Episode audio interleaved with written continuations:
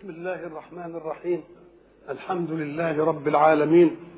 الصلاة والسلام على أشرف المرسلين وخاتم النبيين ورحمة الله للعالمين سيدنا محمد وعلى آله وصحبه أجمعين.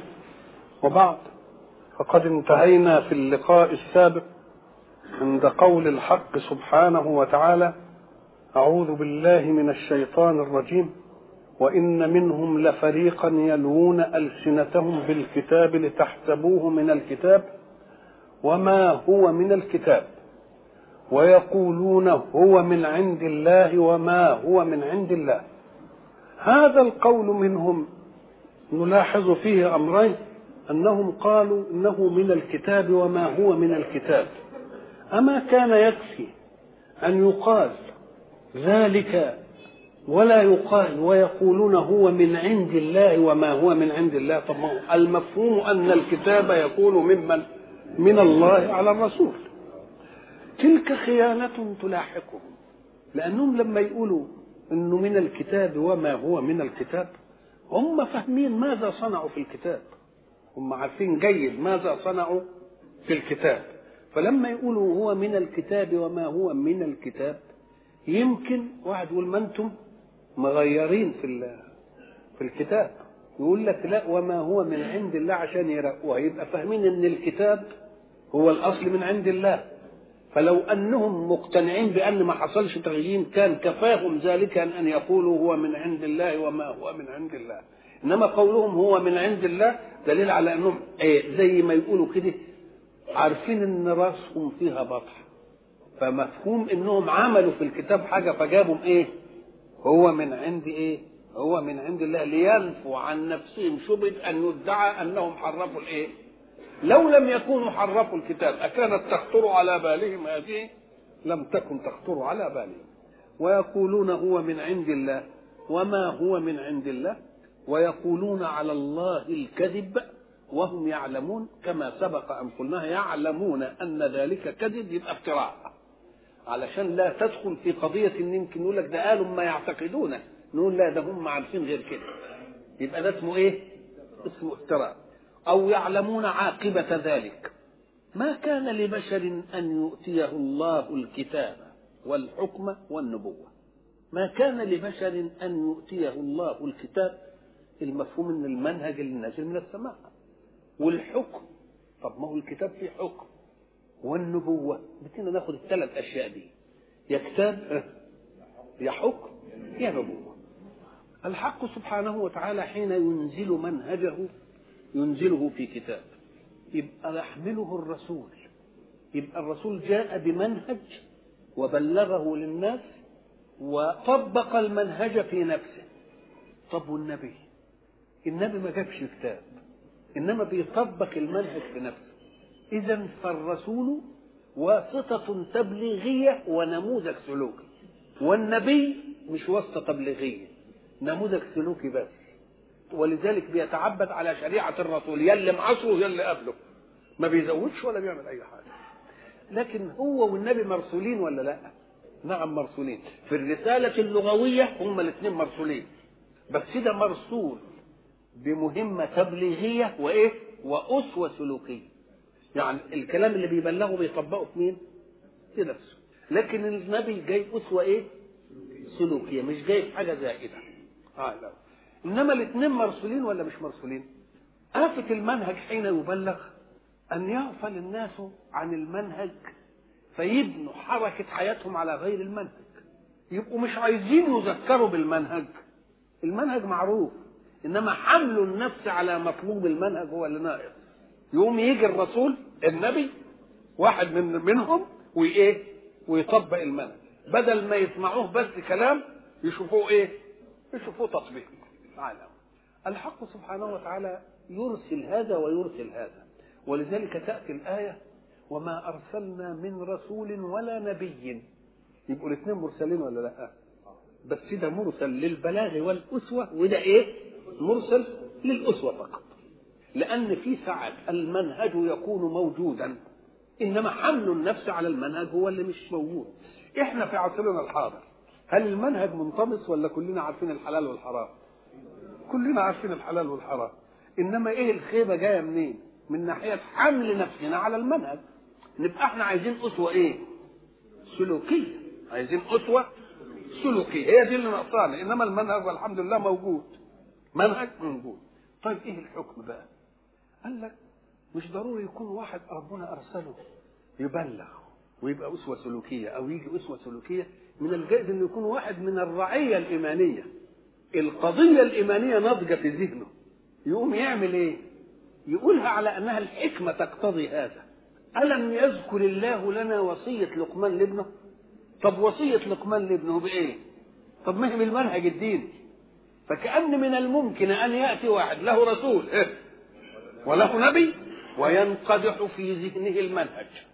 يقوم يعظ به ويؤيد ويطبقه.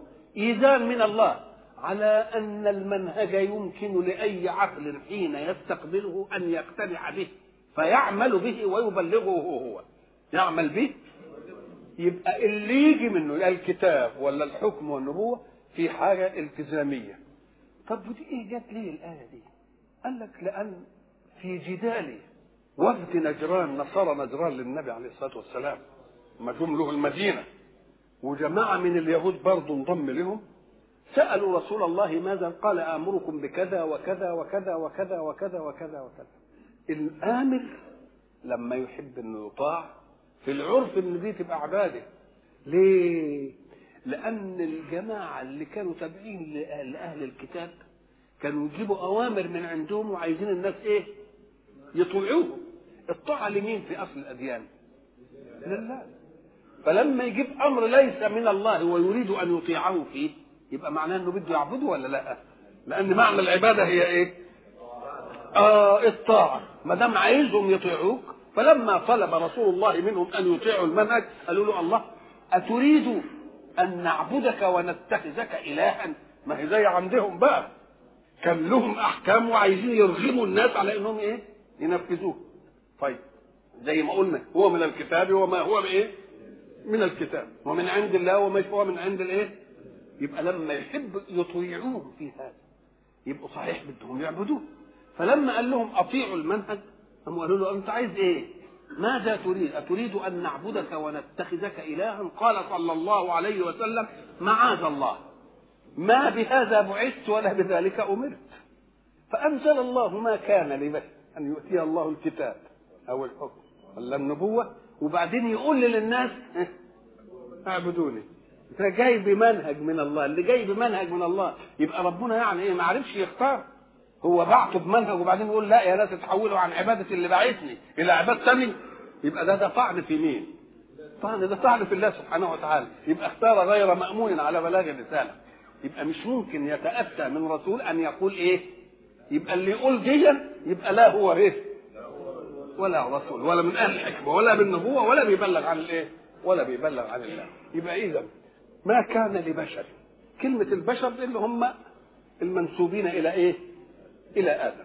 ما كان لبشر أن يؤتيه الله الكتاب والحكم والنبوة ثم يقول للناس كونوا عبادا لي من دون الله. لأن مين اللي آتى كلمة اتى يؤتيه. يبقى اللي ده مين؟ اللي اداها الله. يبقى هو يديه كتاب أو حكم أو نبوة. وبعد ذلك يأتي يقول كونوا عبادا لي من دون الله. يبقى هذا أمر لا لا أو أن بعض صحابة رسول الله صلى الله عليه وسلم كانوا يجلونه صلى الله عليه وسلم. ومطلوب من كل مؤمن أن يجله وأن يعظمه. فقالوا له أنسلم عليك كما نسلم على بعضنا كده؟ يعني المسألة يعني ألا نسجد لك؟ هي فرط حب المين. هو فرط حب الايه؟ قال ما ينبغي أن يسجد لأحد من دون الله ولكن كرموا نبيكم. التكريم ده طلب النبي لنفسه لأن الله طلبه له. لا تجعلوا دعاء الرسول بينكم كدعاء بعضكم لبعض. كدعاء بعضكم لبعض. يبقى اذا المطلوب إيه؟ مش إننا نديله أشياء ما تكونش إلا للإله لا إحنا التعظيم بتاعنا إننا إيه نكرمه ونجعل دعاء بيننا مش كدعاء بعضنا لإيه؟ لبعض. ما كان لبشر أن يؤتيه الله الكتاب والحكم والنبوة ثم يقول للناس كونوا عبادا لي من دون الله. طيب ولكن ساعة برضه ما تسمع كلمة ولكن تبقى استدراك. زي ما قلنا بلد تنقض القضية اللي قبلها وتجيب قضية مخالفة لها نعم. لكن تفهم إنه هيقول أمال يقول إيه؟ ما كان له أن يقول للناس كونوا عبادا لي من دون الله. ولكن لكن يقول إيه يعني؟ ولكن إيه؟ كونوا ربانيين. يبقى ما يقولش كونوا عبادا لي ولكن يقول إيه؟ ما لكن هتستدرك.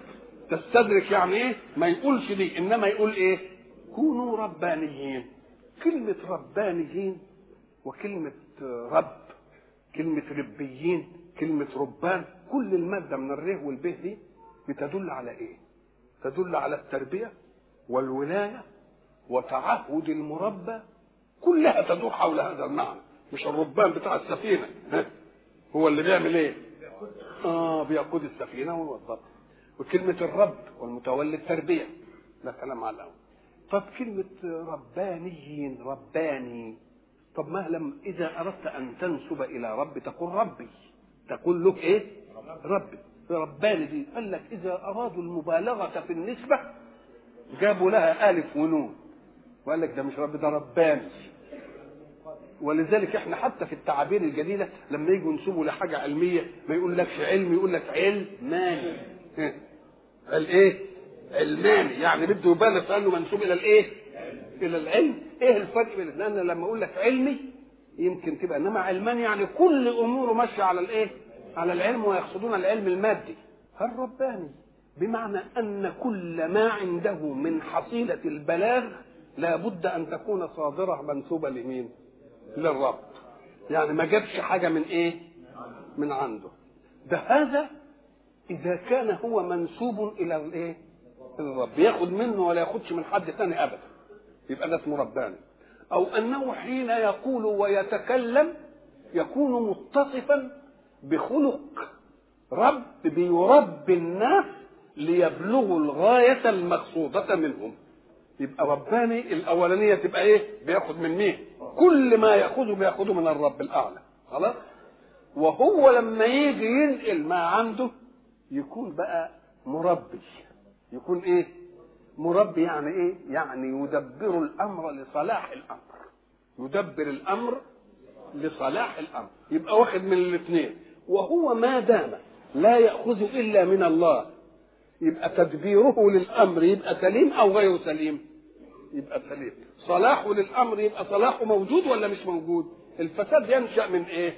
آه من البعد عن منهج الله. اذا ليس لبشر. آتاه الله كذا وكذا الكتاب والحكم والنبوة. يقول لهم كونوا عبادا لي لأنه يبقى مش فاهم حاجة. لأن إزاي ده؟ ده, ده اتهام لله. في إن هو ربنا ما اختارش أمين على بلاغ الرسالة واول صفة من الصفات المطلوبة في الرسول أن يكون إيه؟ آه أمانة ولكن اللي يقوله يقول كونوا إيه؟ ربانيين أي منسوبين لمين؟ للرب أي في تلقي منهجكم من السماء ما تتلقاش إلا مين؟ إلا من السماء وإن كان لك أمر وظيفي في بلاغ الدعوة عن الله أحسن التربية لمن دونك لأن التربية كل مدارها على حسن تدبير الأمر وإيه؟ وصلاحه. ولكن يقول كونوا ربانيين، يقول لمين؟ لما هو بيقول هناك هيقول للناس كونوا عبادا لي ولكن يقول للناس إيه؟ كونوا ربانيين، يعني لا تأخذون إلا عن الله إن كنتم آخذين ولا تخرجون عن منطق التربية في من تربون إن كنتم إيه؟ إن كنتم مربين. ليه يقول كده؟ قال لك والتعليل أنه طلب منهم أن يقولوا لهم كونوا ربانيين الذي يطلب منك أن تكون ربانيا أيتخلى هو عن الربانية؟ يبقى ده مش مطلوب منه أنه هو يكون رباني بس. ده مطلوب منه أنه يقول للناس كمان كونوا إيه؟ رباني لأن فاقد الشيء لا يعطيه نعم. كونوا ربانيين بما كنتم إيه؟ تعلمون الكتاب. كأن المسألة نتيجة.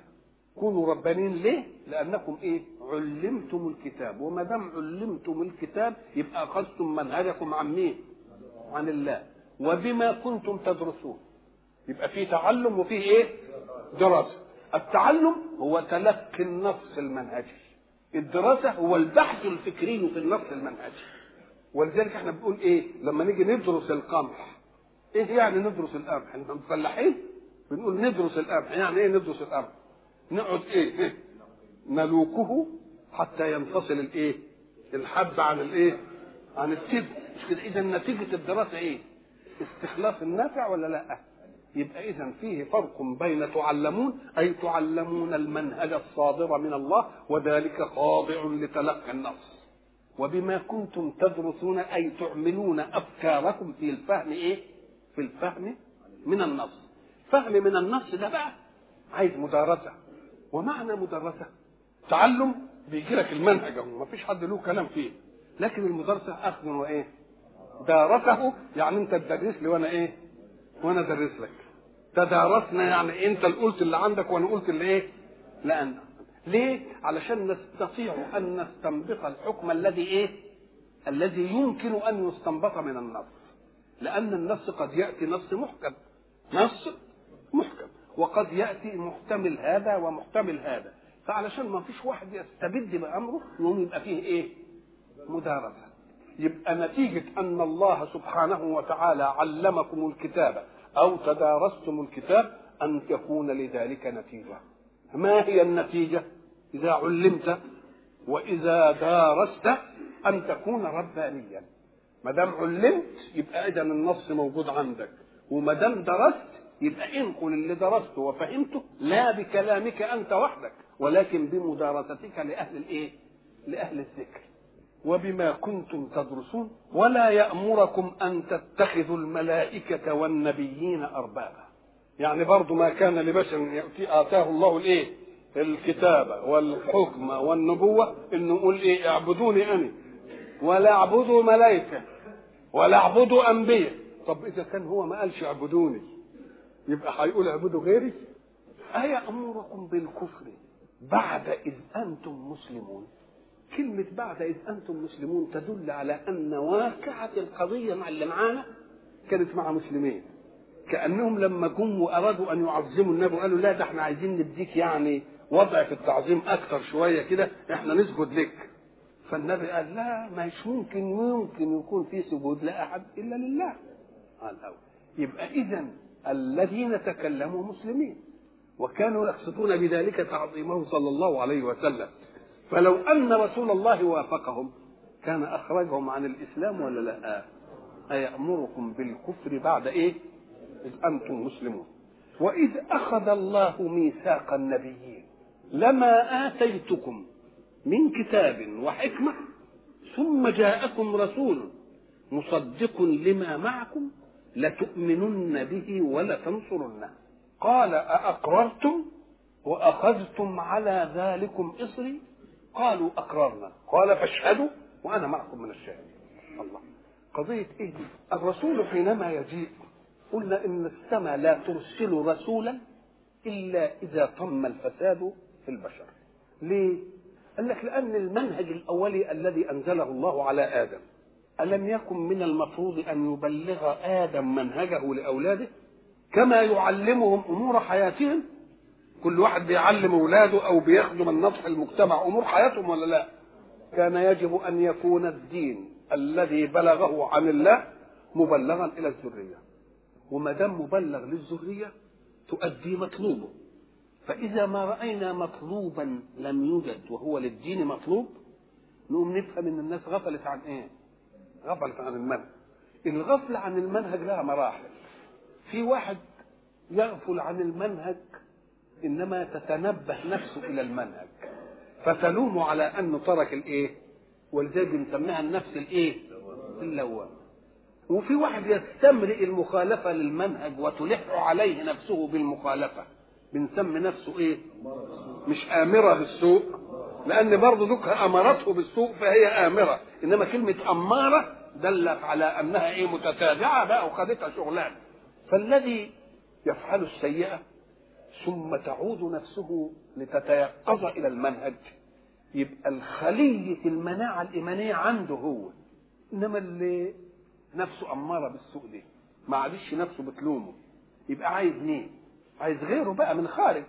طب هب أن الخارج راخر بقى أمار بالسوء طمت الفايدة. يبقى لازم يجي رسول بقى. لازم يجي إيه؟ ولذلك ميزة أمته صلى الله عليه وسلم إن مش هيجي لها رسول ولا نبي بعد كده. ليه؟ لأن ربنا ضمن إن هيفضل في الناس خير. إن هيفضل في الناس. ولذلك أمة محمد إذا رأيت أناسا بالغوا في الإلحاد فثق أن الله أرسل أناسا زادهم الله في المدد. عشان يحصل إيه؟ يحصل توازن ولذلك قال ولتكن منكم إيه؟ آه يأمرون بالمعروف وينهون عن إيه؟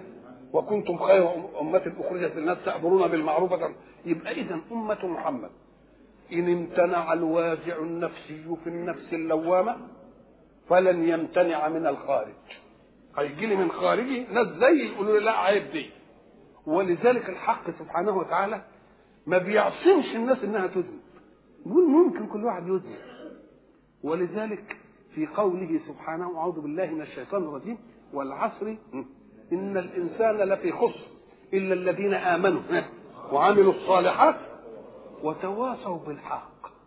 وتواصوا بالصبر. تواصوا ولا وصوا بالحق؟ إيه يعني تواصل آه. انت توصيني وأنا إيه؟ يعني ساعة يوجد في لحظة ضعف أمام المنهج توجد لحظة قوة عندك فتوصيني. وأنت ترد لك أيضا. ساعة تجد نجد فيك لحظة فيها ضعف المنهج.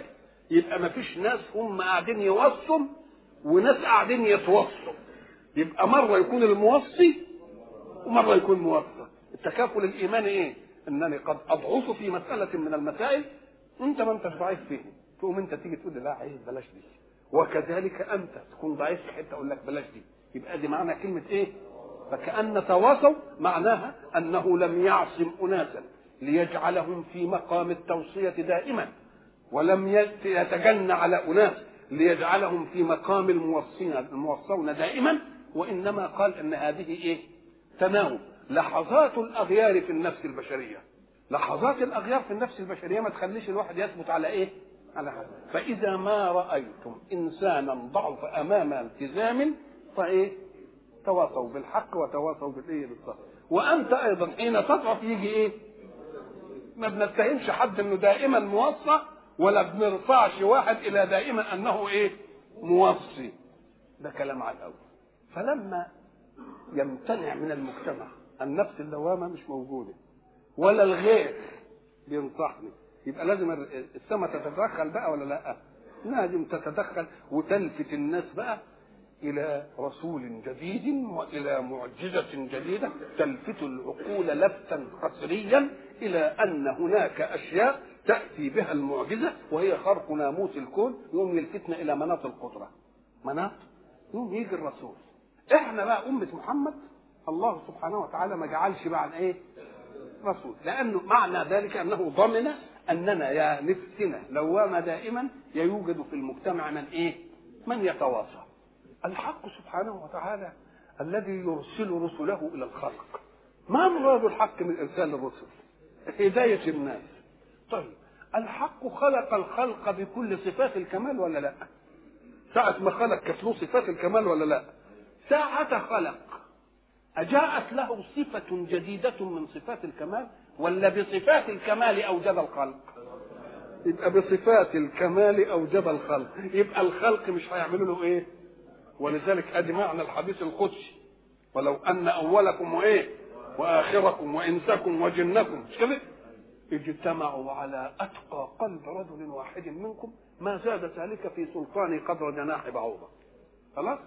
ولو أن أولكم وآخركم وإنسكم وجنكم برضه اجتمعوا على أفجر قلب رجل واحد منكم ما نقص ذلك من سلطان قدر جناح بعوضة.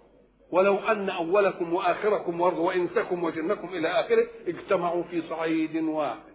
فسألني كل مساله فأعطيتها له. ما نقص ذلك مما عندي؟ إلا كما ينقص المخيط إذا غمسه أحدكم في البحر. يبقى اذا أنا ما أريد منهم من رزق وما أريد إيه؟ أن يطعمون. يبقى اذا الخلق دول مخلوقين بصفات الكمال اللي عندي. فهم مش هيعملوا لي صفة من صفات الكمال زائدة.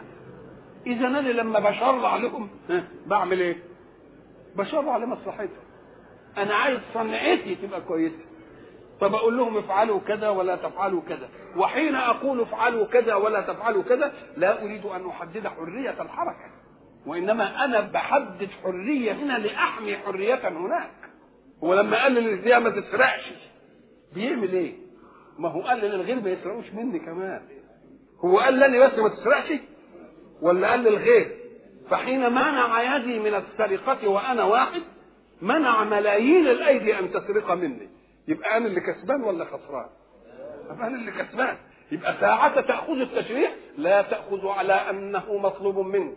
ولكن خذه على أنه مطلوب منك ومطلوب لك أيضا.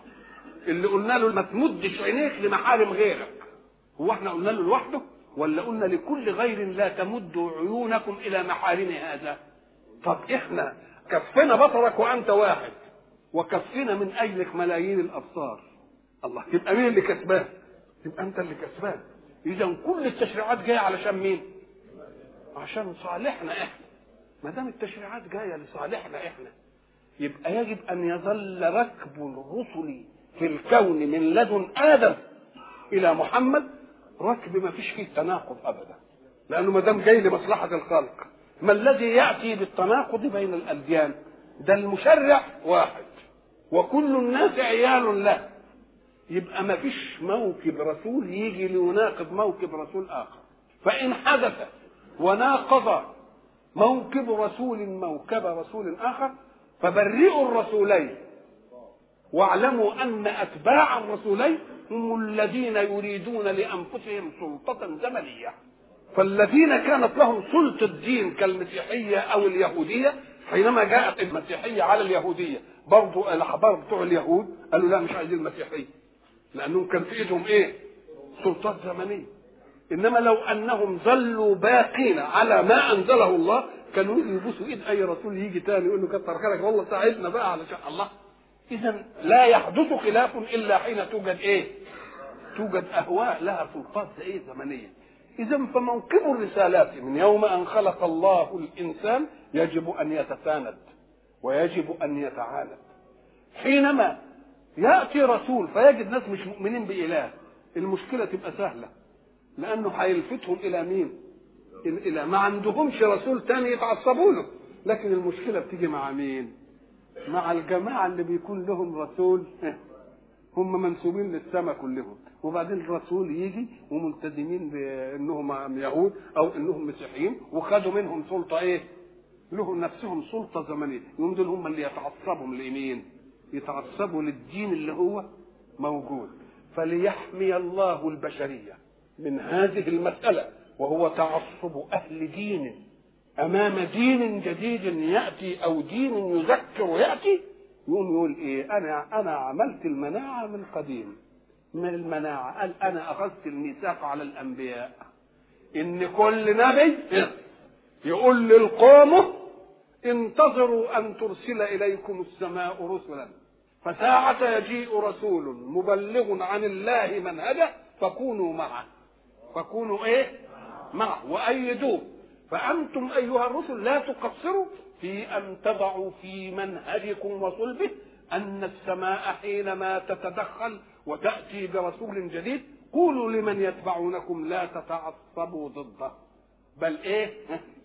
سلموا به ورحبوا به لأنه جاء ليعاونكم على المنهج. إن كنتم تقصدون المنهج الحق الصح أما إن كنتم تقصدوا المنهج الثاني فهيبقى ضدكم. خد بقى الآية. وإذ أخذ الله ميثاق النبيين أخذ العهد والميثاق الموثق على النبيين. لما آتيتكم من كتاب وحكمة ثم جاءكم رسول مصدق لما معكم لتؤمنن به ولا تنصرنه لتؤمنن به ولا إيه؟ ولا تنصرنه طيب ده الكلام ده إذا كان فيه رسول يعاصر رسول. إذا كان فيه رسول زي مثلا شعيب عاصر مين؟ سيدنا مثلا موسى. لوط عاصر مين؟ إبراهيم. يبقى صحيح ده جاي بمنهج. إنما هل في رسل تتعاصر تاني؟ قال لك آه يبقى ما كانش هيتعاصروا يبقى لازم يعطي للجيل الذي يؤمن به ويتبعه وينبهه على هذه القضية. إذا كونوا في انتظار أن تتدخل السماء في أي وقت فإذا تدخلت السماء في أي وقت من الأوقات وجاءت برسول مصدق لما معكم فإياكم أن تقفوا منه موقف المضارة إياكم أن تقفوا منه موقف الإيه؟ المضرة ولا العداوة. بل إيه؟ لازم تنصروه. وإذ أخذ الله ميثاق النبيين لما آتيتكم من كتاب وحكمة ثم جاءكم رسول مصدق لما معكم. هو مصدق لما معهم. إحنا قلنا إن الدين بيجي بقضية. هذه القضية متفق عليها. ولا يختلف ابدا إلا في التشريعات. التشريع الذي يناسب زمنا ولا يناسب أما العقائد فهي واحدة الأخبار واحد القصص واحد. إنما اللي بيختلف إيه؟ حكم يناسب زمنا ولا يناسب زمنا إيه؟ ولا يناسب زمنا آخر. فإذا كان مصدق لما معكم في الأمور الدائرة في منهج العقائد أو منهج الأخبار أو منهج القصص القرآني يبقوا لازم إيه؟ لازم تصدقوا. وتعملوا إيه؟ قال لك لأنك أنت لما تيجي هتشقق الكتلة اللي موجودة في الكون تؤمنوا بإله. كل ما يجي رسول ويلاقي جماعة كده متابعين رسول تاني يبقوا لهم إيه؟ لوحدهم. والتانيين برضه يجي يبقى لهم لوحدهم. وهو دي الخيبة اللي, موجودة في الكون ولا لأ؟ هي دي اللي في الكون إن كل واحد بيتعصب لمين؟ نيجي نقول له تعالى صف العقائد ونشوف هل الدين الذي جاء جديدا اختلف معك في عقائد أصيلة؟ ولا جاء مصدقا؟ جاء مصدقا. اختلف في أصل الإيه؟ في التشريعات التي تناسب زمنا ولا تناسب زمنا إيه؟ ولا تناسب زمنا آخر. فكأن الحق سبحانه وتعالى أراد أن يعصم البشرية من العصبية الهوجاء والعصبية العمياء التي تنشأ من أتباع رسول لتقف سدا حائلا أمام رسول آخر فكأن الله حين يرسل رسوله يعطيه هذه أخذ الله ميثاق النبيين أي أخذ الميثاق على كل نبي أرسله أن يكون على استعداد هو إن جاء إن جاء رسول وعصره أو يبلغها لأمته. ليه؟ لأن الحق سبحانه وتعالى يريد من الركب الإيماني المتمثل في مواكب الرسل إن ما يكونوش أعداء لبعض. بل يواجههم الأعداء لقضية الدين كلها. اللي مخلي الإلحاد يتفشى في هذا العصر إيه؟ إن الرجال المنسوبين إلى الأديان مختلفين وربما كانت العداوة بينهم وبين بعضهم أقوى من العداوة بينهم وبين الملحدين في الله فده بيجعل فيه مجال لمين؟ مجال للملحدين في لك يا أخي لو كانت الأديان دي حق ما كانوا اختلفوا ده بيقول جاي من السماء وده جاي من السماء وده جاي من السماء وده جاي من السماء أمال مالهم آه إذا بيعملوا إيه؟ بيعملوا فرصة عشان تفرخ فيها بذور الإلحاد ولا يجدون تكتلا ولا قوة إيمانية لمن يؤمن بالسماء وبمنهج الإيه؟ فكأن الحق سبحانه وتعالى يريد أن يطمئننا على هذه وإذ أخذ الله ميثاق النبيين. يعني أخذ الميثاق على كل نبي ساعة أرسله وبعثه. أنه إيه؟